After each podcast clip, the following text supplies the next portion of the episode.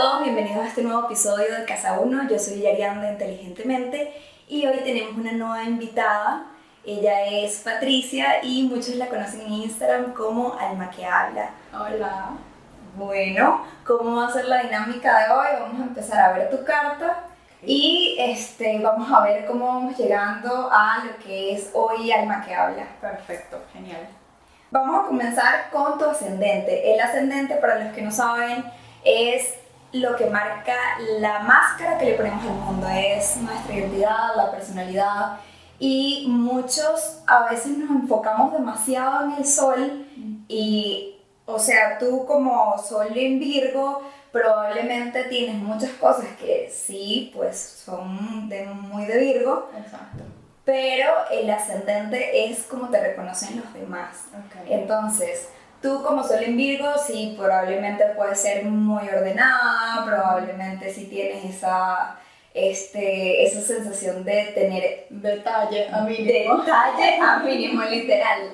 O sea, tú podrías ser la mejor arte finalista, eres la que encuentra el, la manchita, porque, entonces eso obviamente es muy Virgo y además no solo tienes el Sol, sino tienes la luna y también tienes a Marte. Entonces eso enfoca muchísimo a que tu identidad sea muy de Virgo. Pero ¿qué pasa cuando conoces a alguien? Esa primera impresión es sagitariana. ¿Qué pasa con Sagitario? Sagitario es un signo que le encanta el extranjero, los viajes. Entonces las personas te ven como una persona sabia. Buscando como de alguna forma sabiduría en consejos. Sí, en, sí totalmente eh, es como que si de alguna forma la persona cuando te conoce siente que, que, tienes algo que le va a llegar al punto donde tiene esa duda, esa complicación y eso te ayuda mucho obviamente con lo que haces hoy. Sí, totalmente.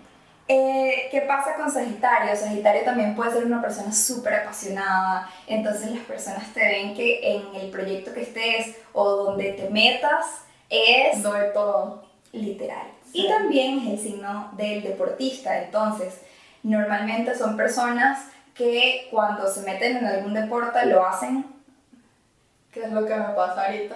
En que, aunque estás haciendo ahorita CrossFit, CrossFit y para mí ha sido como lo mejor, lo máximo, lo amo y lo hago con demasiada pasión. En el momento que no lo puedo hacer, me siento hasta mal porque me gusta realmente, lo disfruto. Entonces, sí, sí me encanta. ¿Y hace cuánto tiempo lo estás haciendo? Como tres años. Nunca ah, había encontrado algo, un deporte que me gustara. Y aunque no me considero deportista, pues una actividad, un ejercicio que realmente me apasiona y me, y me gusta mucho. Y en realidad tres años es un montón. O sea, si te pones a pensar, no muchos duran el año en algún deporte y tres años es muchísimo, sobre todo para un deporte de alto rendimiento. A ver, Dentro de tu casa 1, eh, me encantaría comentar esto un poquito más adelante porque dentro de tu casa 1 hay algo que identifica mucho parte de lo que haces hoy en Alma que habla, que es que tienes a Urano. Urano en la casa 1, Urano representa todo lo distinto. Entonces, si te pones a pensar en lo distinto, eh, Urano es todo lo rebelde, lo lo diferente, la forma de llevar las cosas distintas. La casa uno representa también el físico, entonces es como que si de alguna forma tú proyectaras algo diferente a lo que proyectaría el resto de las personas. También hace que seas una persona que eh, no necesita seguir el ritmo de los demás, sino que tiene su propio ritmo y no me importa si no me acompañan, o sea... Total, total, demasiado. Como, yo quiero ir, si no quieres ir, no importa, yo voy. Y no importa. O sea, yo voy sola y me da igual. Entonces, eso obviamente siempre es súper positivo, pero este, hay que tener cuidado con las ganas de ese cambio. Las ganas de, eh, de esa diferencia que a veces puede llegar a ser no diferente, sino rebelde. Como porque soy malcriada y no, no me importa.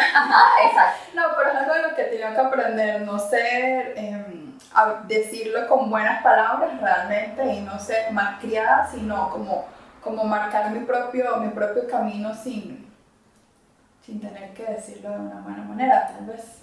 Exactamente, sí, así mismo es.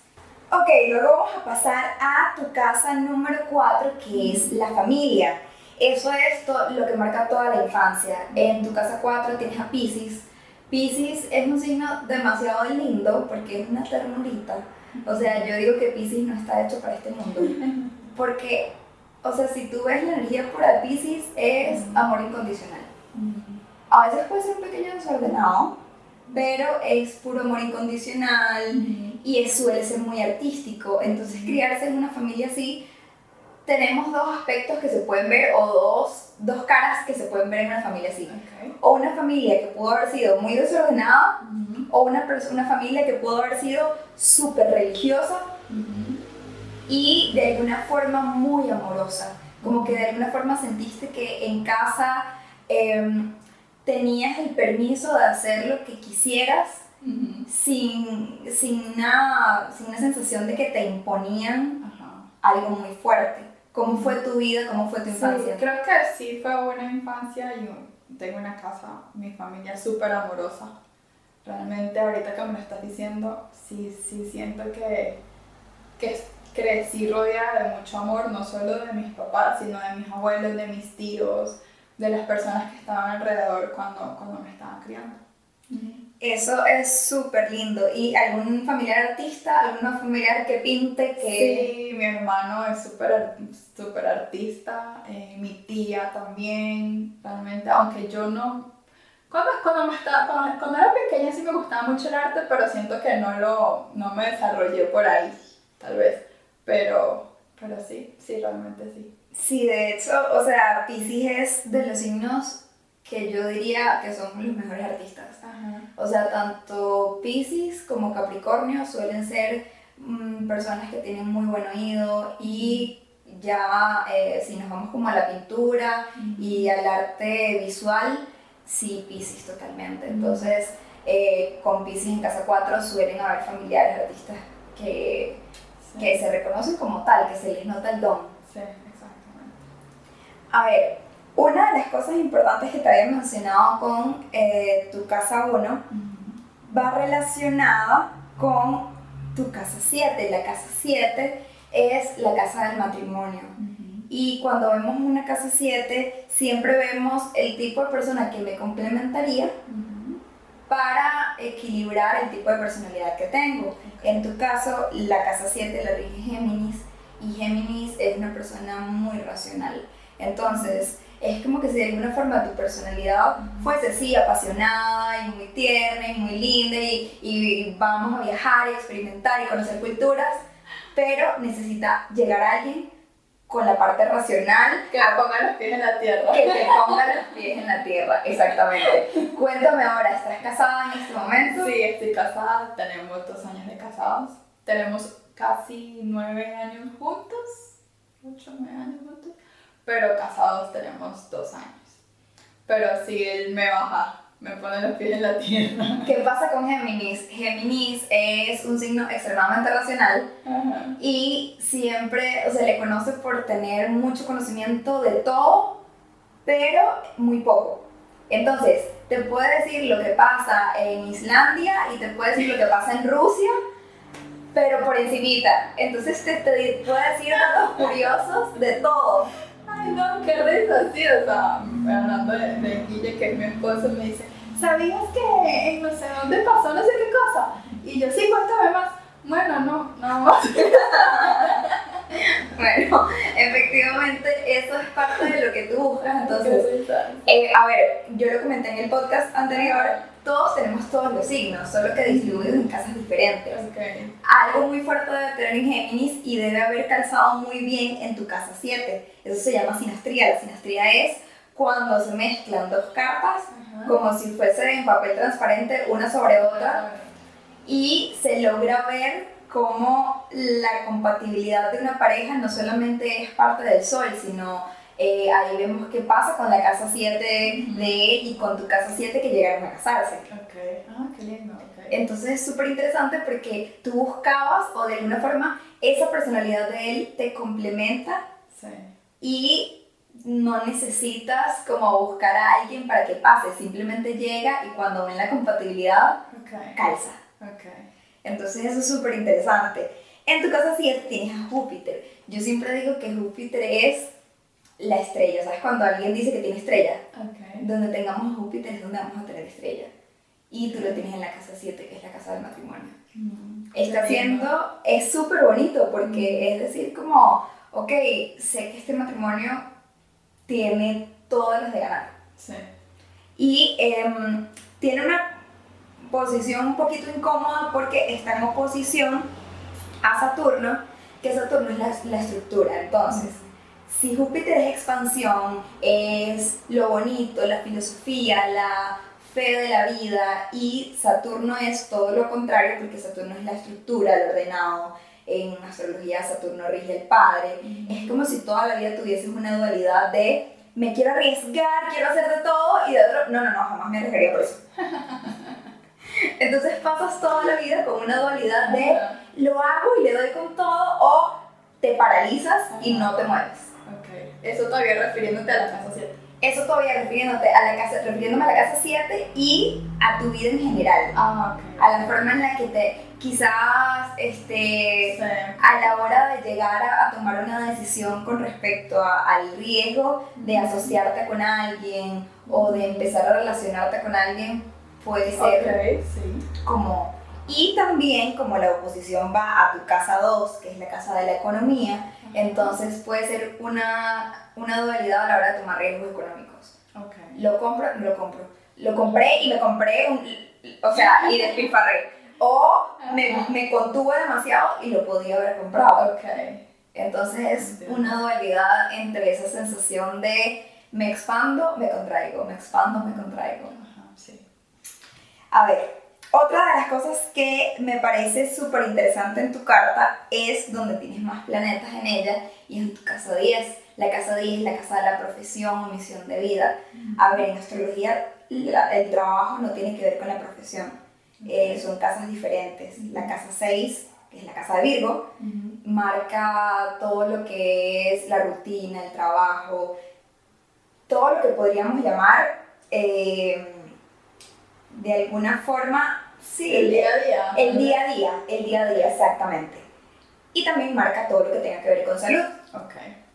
¿Qué pasa? Que en tu casa 10 tú tienes a Virgo, que es el que rige la casa 6, Ok. que es la del trabajo. Ok.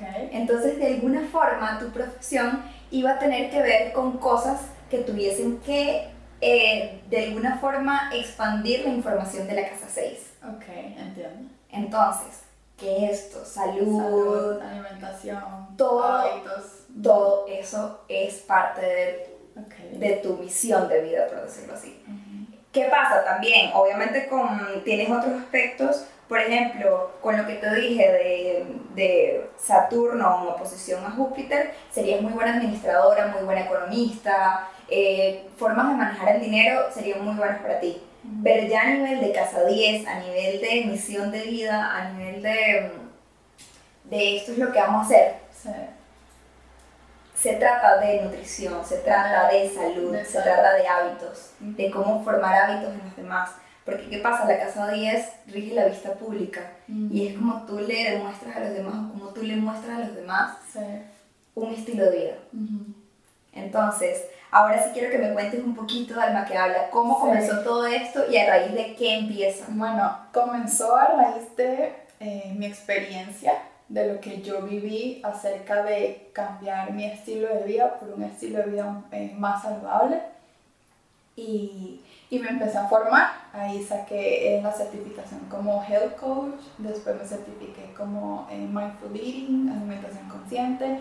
Y realmente ha sido un proceso que yo he vivido y de que me he formado casi siempre fue para mí, pero eh, sentí que tenía una facilidad para demostrarlo también, que es lo que me estás diciendo, ¿verdad? Eh, decidí que fuese como parte de mi profesión, no es 100% mi profesión, pero sí es una gran parte y es de lo que me siento más cómoda y más apasionada hablando, haciendo y, y expresando y hablándolo todo el día si pudiera. Eh, Alma que habla es mucho de compasión, amor hacia nuestro cuerpo con la alimentación. Una de las cosas que veo en tu carta que me llama mucho la atención es que también hay las personas que ya buscaron su carta, van a buscar un simbolito que parece unos audífonos, que es este que tú puedes ver acá. Ajá. Ese que parece como unos audífonos se llama Nodo Norte. El Nodo Norte es la misión de vida. Se dice que el Nodo Norte es la vida que tienes ahorita y el Nodo Sur fue una vida pasada. Entonces, tu Nodo Norte está en Acuario. Sería que en tu vida pasada fuiste Leo. Entonces, ¿qué pasa? Puede que hayas sido Leo o que hayas tenido mucha energía leonina. ¿Qué pasa con esto? Leo es un signo que se enfoca en brillar. Ok. Y en brillar y en que me vean brillar. Son las personas que, que de verdad entienden lo que es el talento y entienden cómo brillar, cómo hacer que los demás brillen. Ok. ¿Qué pasa? Que cuando, si en una vida pasada fuimos Leo, eso me hace ver que quizás lo que tengo que trabajar en esta vida es salir del brillo, del brillo a nivel de, de véanme a mí sola y soy yo sola y ya me voy a dejar de ver el ombligo y paso a una energía acuariana, que acuario es lo diferente, la, eh, lo rige Urano, entonces sigue manteniendo esa energía de rebeldía, de diferente, pero también de persona que quiere ayudar. Acuario viene a ayudar al mundo. Y eso las personas lo pueden ver como a veces un poco frío. De hecho, las personas con mucha energía acuariana tienden a, a verse o a sentirse un poco alejadas o frías o distantes. Pero no es que sean distantes o frías, es que para ellos hay cosas más importantes en el mundo. Hay niños muriéndose de hambre, Ajá. hay eh, minorías que están peleando por algo. Entonces, por ejemplo, una energía muy visible de, de Acuario son todas las manifestaciones. Las manifestaciones feministas, las manifestaciones eh, LGBT, todo eso es mucha energía acuariana, es defiendo a las minorías, defiendo mi punto de vista, defiendo lo mío. ¿Y qué sucede? Que con la astrología nosotros no solamente vemos en qué casa está el signo, sino que también vemos a los regentes. Si yo me pusiera a ver cuál es el regente de tu nodo norte, que está en Acuario, sería Urano. Y Urano está en tu casa 1. Entonces, como tu casa 1, así como el podcast, es el yo, Ok. quiere decir que es parte de ti y parte de tu misión de vida apoyar a esas minorías, apoyar a ese cambio. Sí. Sí. Sí, es lo que siento. Y además está en tu casa 3, ese nodo norte. La casa 3 es la casa de la comunicación. Entonces, básicamente, tú viniste a comunicar al mundo un mensaje diferente. Sí. ¿Qué es Eh, lo que trato de hacer con el maquillaje? Exactamente, ¿qué pasa? Eh, todo lo que tenga que ver con redes sociales, tecnología, también tiene que ver con Acuario, porque es lo, lo innovador. Ok. Así que me parece súper interesante que de verdad hayas seguido todo tu lo que has querido hacer con tu vida, de alguna forma lo redirigiste, porque no sé si en algún momento estudiaste otra profesión. Sí, en administración con finanzas, que no es nada ni remotamente cerca de lo que quisiera dedicarme al resto de la vida. Pero sabemos que tienes buena energía para eso, porque sí, te lo mencioné sí, y realmente siempre, me- siempre, siempre me considerado buena, pero no para brillar en eso, sino para mí. Exactamente. Y ahí vemos dónde está tu sol, que es donde brillamos. Ajá. Tu sol está en la casa 9. Y básicamente tú no podías quedarte en el mismo país donde naciste. ¿En serio? O sea, la casa 9 es la casa del extranjero Ok. y es la casa de tu ascendente, Sagitario. Tu ascendente Sagitario rige la casa 9. Y la casa 9 es el extranjero, es lo, es Ah, lo de afuera, son los estudios superiores y tu sol está ahí. Ok. Con un sol en casa 9, regularmente las personas se van de su país natal o por lo menos encuentran una forma de entender otras culturas desde su país. Estudiar idiomas, trabajar para centros internacionales, Ok. buscan la forma de salir así sea en el mismo país. Ahora hablemos de la luna. La luna es de mis partes favoritas. De hecho, yo creo que todos lo han notado porque en mi página menciono demasiado los tránsitos lunares, los talleres de la luna. O sea, me encanta porque aparte de que yo sé que mi público en su mayoría son mujeres, me fascina el hecho de que entender la luna me haga entenderme a mí. Eh, la luna son los procesos emocionales y eso es lo que yo me he enfocado toda la vida. Entonces, em, tu luna está en Virgo y eso apoya a tu sol. De alguna forma tú naciste con luna nueva. Eso quiere decir que el sol estaba en el mismo lugar que la luna. A ver, con luna llena lo podemos ver en una carta cuando el sol está opuesto a la luna. Entonces, eso quiere decir que, por ejemplo, la persona, la esencia de la persona a veces no está de la mano con sus emociones. Que es lo que me pasa a mí. Yo soy sol en Aries y mi luna es opuesta, está en Libra. Entonces, de alguna forma, mi esencia es, vamos a hacer todo independiente, lo quiero hacer sola, y mi luna es, no, pero vamos a hacerlo acompañado, en pareja, todos juntos, qué lindo, vamos a hacerlo todos. Y mi sol no se siente cómodo así, entonces toda mi vida he tenido que trabajar el hecho de llegar al el balance entre relacionarme y mi independencia. En tu caso es todo lo contrario, es de alguna forma siempre te has sentido cómoda con tus emociones y van de la mano con tu esencia, que es Virgo. Entonces, ¿qué pasa con una luna en Virgo? Cuando esa luna está desequilibrada y se siente mal, ordena la casa. O sea, todo lo que tenga que ver con organizar, haz calendario, busca post-its, o sea... Totalmente, llena la agenda, borra la agenda, la verdad. Cuando esa luna esté desequilibrada, lo mejor que puedes hacer es ordenar y limpiar, porque ¿qué pasa? La luna en Libra necesita demasiado, demasiada pulcritud. O sea, necesita un ambiente prolijo, necesita... Para poder pensar para poder pensar, para poder sentir, para poder hacer, es necesario. Esa luna en Virgo lo que va a hacer es apoyar a tu sol, a tu esencia, y también apoya a Marte, que son tus acciones. Marte refleja todo lo que, la forma en la que accionamos y la forma en la que nos desenvolvemos a la hora de pelear. Las personas con Marte en Virgo no suelen ser muy peleonas o sea, suelen ser tranquilas, pero la forma en la que pelean es con críticas y con juicio. Entonces, son personas que a la hora de pelear, pero tú hiciste tal y tal cosa el 3 de marzo a las 2 de la tarde y... Totalmente. Pero para llegar a eso en realidad hay que buscarte demasiado la vuelta. O sea, para buscar que un Marte en Virgo pelee, honestamente, o sea...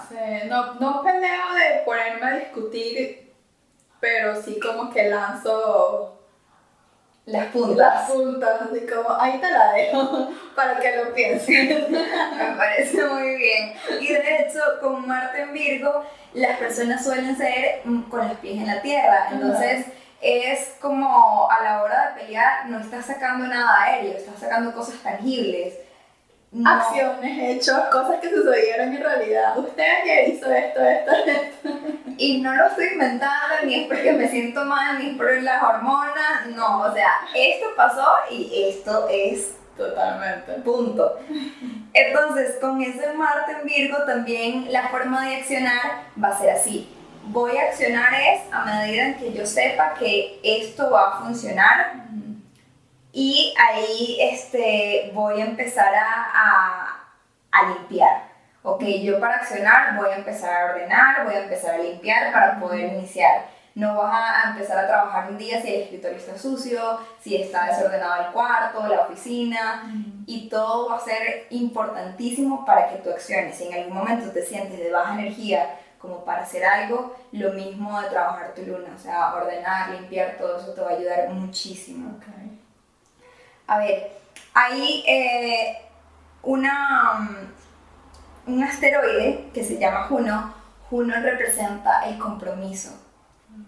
El compromiso tú lo tienes en la casa 10, que es la de tu profesión, y también lo tienes en Libra.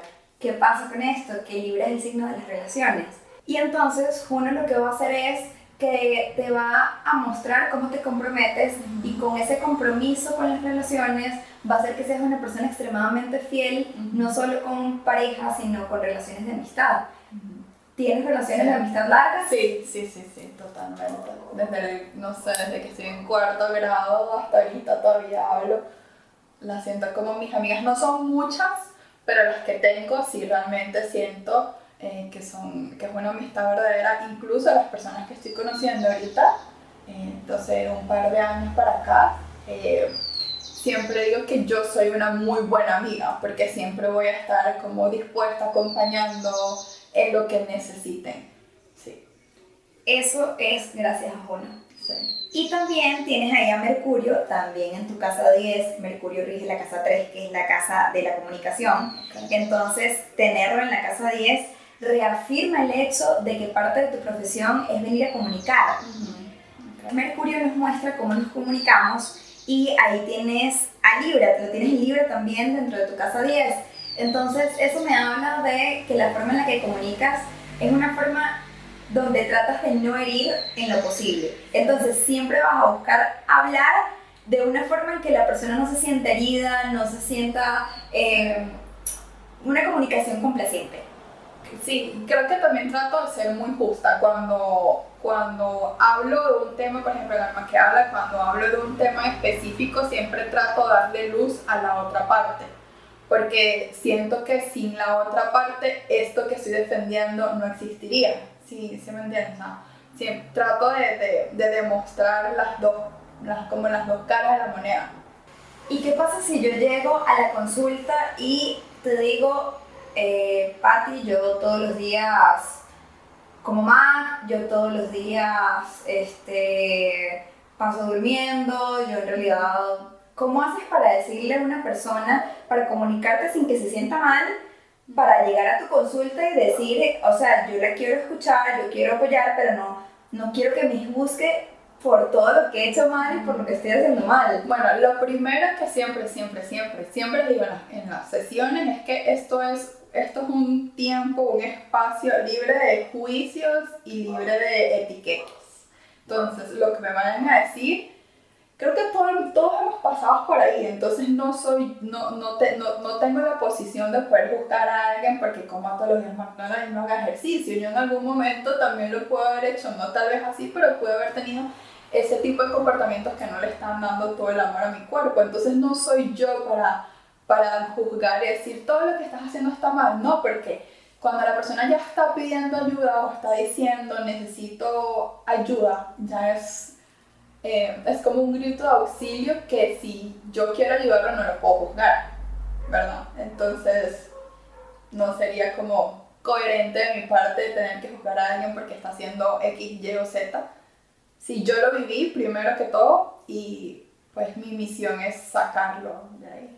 Sí, y me parece muy interesante porque de alguna forma las personas que están fuera de esto eh, a veces no comprenden eso y de hecho muchas dejan de asistir a sesiones por el miedo a sentirse juzgados por el terapeuta, por el coach, porque me ha pasado a mí con otro tipo de cosas. Hay personas que vienen a mis sesiones de constelaciones familiares y no quieren, eh, tienen un pánico para venir porque no quieren hablar del tema que les da miedo proyectar, que les da miedo mostrar. Entonces, eh, entre nosotros creo que entendemos un poquito más de, hemos visto tantas cosas y hemos vivido tantas cosas. Y exactamente, hemos vivido tantas cosas que, que llegue una persona con un tema es porque estamos preparados para recibirlos. Y si, y si no estoy preparada, yo siempre les digo, si no estoy preparada, te voy a buscar las herramientas posibles o te voy a referir a otra persona, porque no tampoco sé todo, ¿verdad? Nada, ayudar a todas las personas. Tal cual, sí, sí, me pasa demasiado eso porque yo no soy psicóloga y hay personas que han llegado también a consulta y lo que necesitan es terapia psicológica. Y muchas personas como llegan a uno que es como un paso antes a un psicólogo, un psiquiatra o algo un poco más especializado porque no saben a dónde ir primero. Voy al nutricionista, voy al psicólogo, voy al psiquiatra, voy al médico, entonces como que yo siento que les puedo ayudar como a una guía, ok, estos son los pasos que tienes que seguir si necesitas ir a un psicólogo, porque mucha gente tiene miedo que le digan que necesita ir a un psicólogo. O si necesitas ir al médico, si necesitas ir a un especialista. Y, y, creo que eso es como también parte de la ayuda, ¿no? Como reafirmar a esa persona que la ayuda es válida y que pedir ayuda está bien. Sí, y me encanta eso que dices porque parte de lo que yo he querido es que dejemos un poco el, el tema de, como dicen acá en Costa Rica, de cerruchar el piso y de pensar que, que, somos competencia de todos, porque de hecho yo hice inteligentemente para compartir las experiencias que yo había tenido con otras personas. Y em, creo que eso es parte de formar una comunidad distinta a la que ya venía siendo de yo tengo todo el conocimiento, me lo agarro para mí, los clientes son para mí y ya, o sea, ya no... No, porque si tú tienes en tu misión de vida ayudar, no te los puedes, no son de tu propiedad. Exacto. ¿Cierto? O sea, si tú tienes en tu misión de vida ayudar, ayudar también significa, hey, yo no te puedo ayudar, pero te puedo referir. Todavía estás ayudando a esa persona. No precisamente tú, pero estás ayudando. Entonces, si tu misión de creo que hay que tener muy claro qué es lo que queremos hacer. Porque si es ayudar y con título de propiedad, yo ayudé a este y estas son las cantidades de personas que son mías, creo que no estamos haciendo como un trabajo desde el corazón, sino desde otro lugar que no sabría. Totalmente de acuerdo. Y ahí es cuando yo siento que viene la parte de involucrarse con la persona con la que, con la que viene a, a pedir ayuda. Porque te lo comentaba antes de empezar a grabar. O sea, yo trato de acordarme de las historias de, de lo que me cuentan, aunque a veces es un poco complicado, pero me encanta saber las historias de las personas y poder apoyarlas de una manera un poquito más profunda, porque ya no me siento como inteligentemente, ahí estoy siendo Yarian que está ayudando y yo sé que en el momento en que una persona te habla de su alimentación, de su vida, de sus rutinas y sus hábitos, ahí ya no es solamente el más que habla y sale la verdadera Patty a decir, ok, eh, esta soy yo y aquí te puedo ayudar aquí te puedo apoyar. Exacto. A ver, mucho también de lo que hay en tu carta eh, va a la forma en la que te transformas. ¿Cómo es la forma en la que te transformas? Hay un planeta, que es Plutón, que marca cómo una persona cambia. A veces lo ven un poquito negativo porque a veces las transformaciones también abarcan muertes tanto físicas como simbólicas y son renaceres. Y la verdad es que tú tienes a Plutón súper bien aspectado. Lo tienes en tu casa 12, que es eh, una casa de introspección. Es como que si la forma de, de, transformarte fuese a nivel de ir adentro. Sí. Y no necesitas que te pasen muchas cosas para tú entender algo. Sí. Hay personas que dicen que no se aprende de la experiencia ajena. Pero en tu caso, es como que si pudieses hacerlo. Qué curioso, porque es súper curioso porque como que yo realmente lo he pensado, como que esta persona hizo eso, yo no quiero pasar por ahí, o sea, como que eh, voy como, no con cuidado, pero sí como un poco de cautela, como, hey, o sea, esto puede pasar, es una realidad. Entonces, si sigues haciendo eso, te puede pasar esto. Exactamente, y tal cual. Y aparte ahí también tienes a la rueda de la fortuna, que donde tengamos la fortuna es donde vamos a tener una energía un poco más fácil para fluir. Y tenerlo en la casa 12 es que esa introspección fluya de alguna forma. Okay, sí. Entonces, eh, también tiene un buen aspecto, eh, tiene un muy muy buen aspecto con el Júpiter de tu casa 7 y eso quiere decir que otra de las formas en las que tú cambias y mejoras y renaces es a través de tu relación de pareja. Entonces eso es algo súper positivo porque ya que es una persona con la que tienes tantos años sí. y vamos a prosperar y vamos a seguir muchos años más, uh -huh. entonces encontrar esa transformación a través de la pareja hace que la dinámica relacional sea muy efectiva y, y linda. Sí. Porque es como que si de alguna forma hubieses eh, renacido con él varias veces y han tenido muchas etapas y es como que no son las mismas personas que hace nueve años. Completamente. Y bueno, ya vamos finalizando con, eh, con este podcast y quisiera que le dejaras un mensaje a las personas que aún están con dudas de cómo llegar a un health coach o qué me hace pensar a mí que necesito un health coach, cómo encuentro ese punto de quiebre donde digo, ok, necesito ayuda con mi alimentación y necesito ser más consciente de lo que estoy metiendo en mi cuerpo.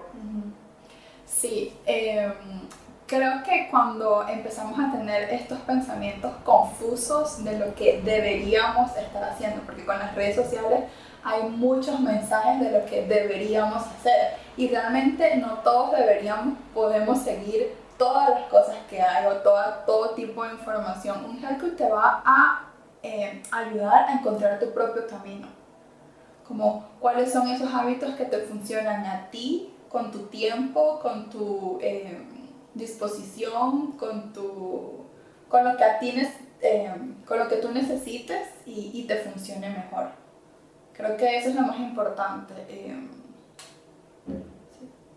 Muy bien, Pati. Bueno, muchísimas gracias por venir. Creo que estuvo bastante eh, llena de información. Muchísimas gracias. Y eh, bueno, nos vemos en un próximo episodio de Casa 1. hoy estuvimos con Patti de Alma que Habla. Pueden buscarla en Instagram con este nombre y pueden seguir mis redes sociales como inteligentemente.cr y escuchar el podcast en todas mis plataformas.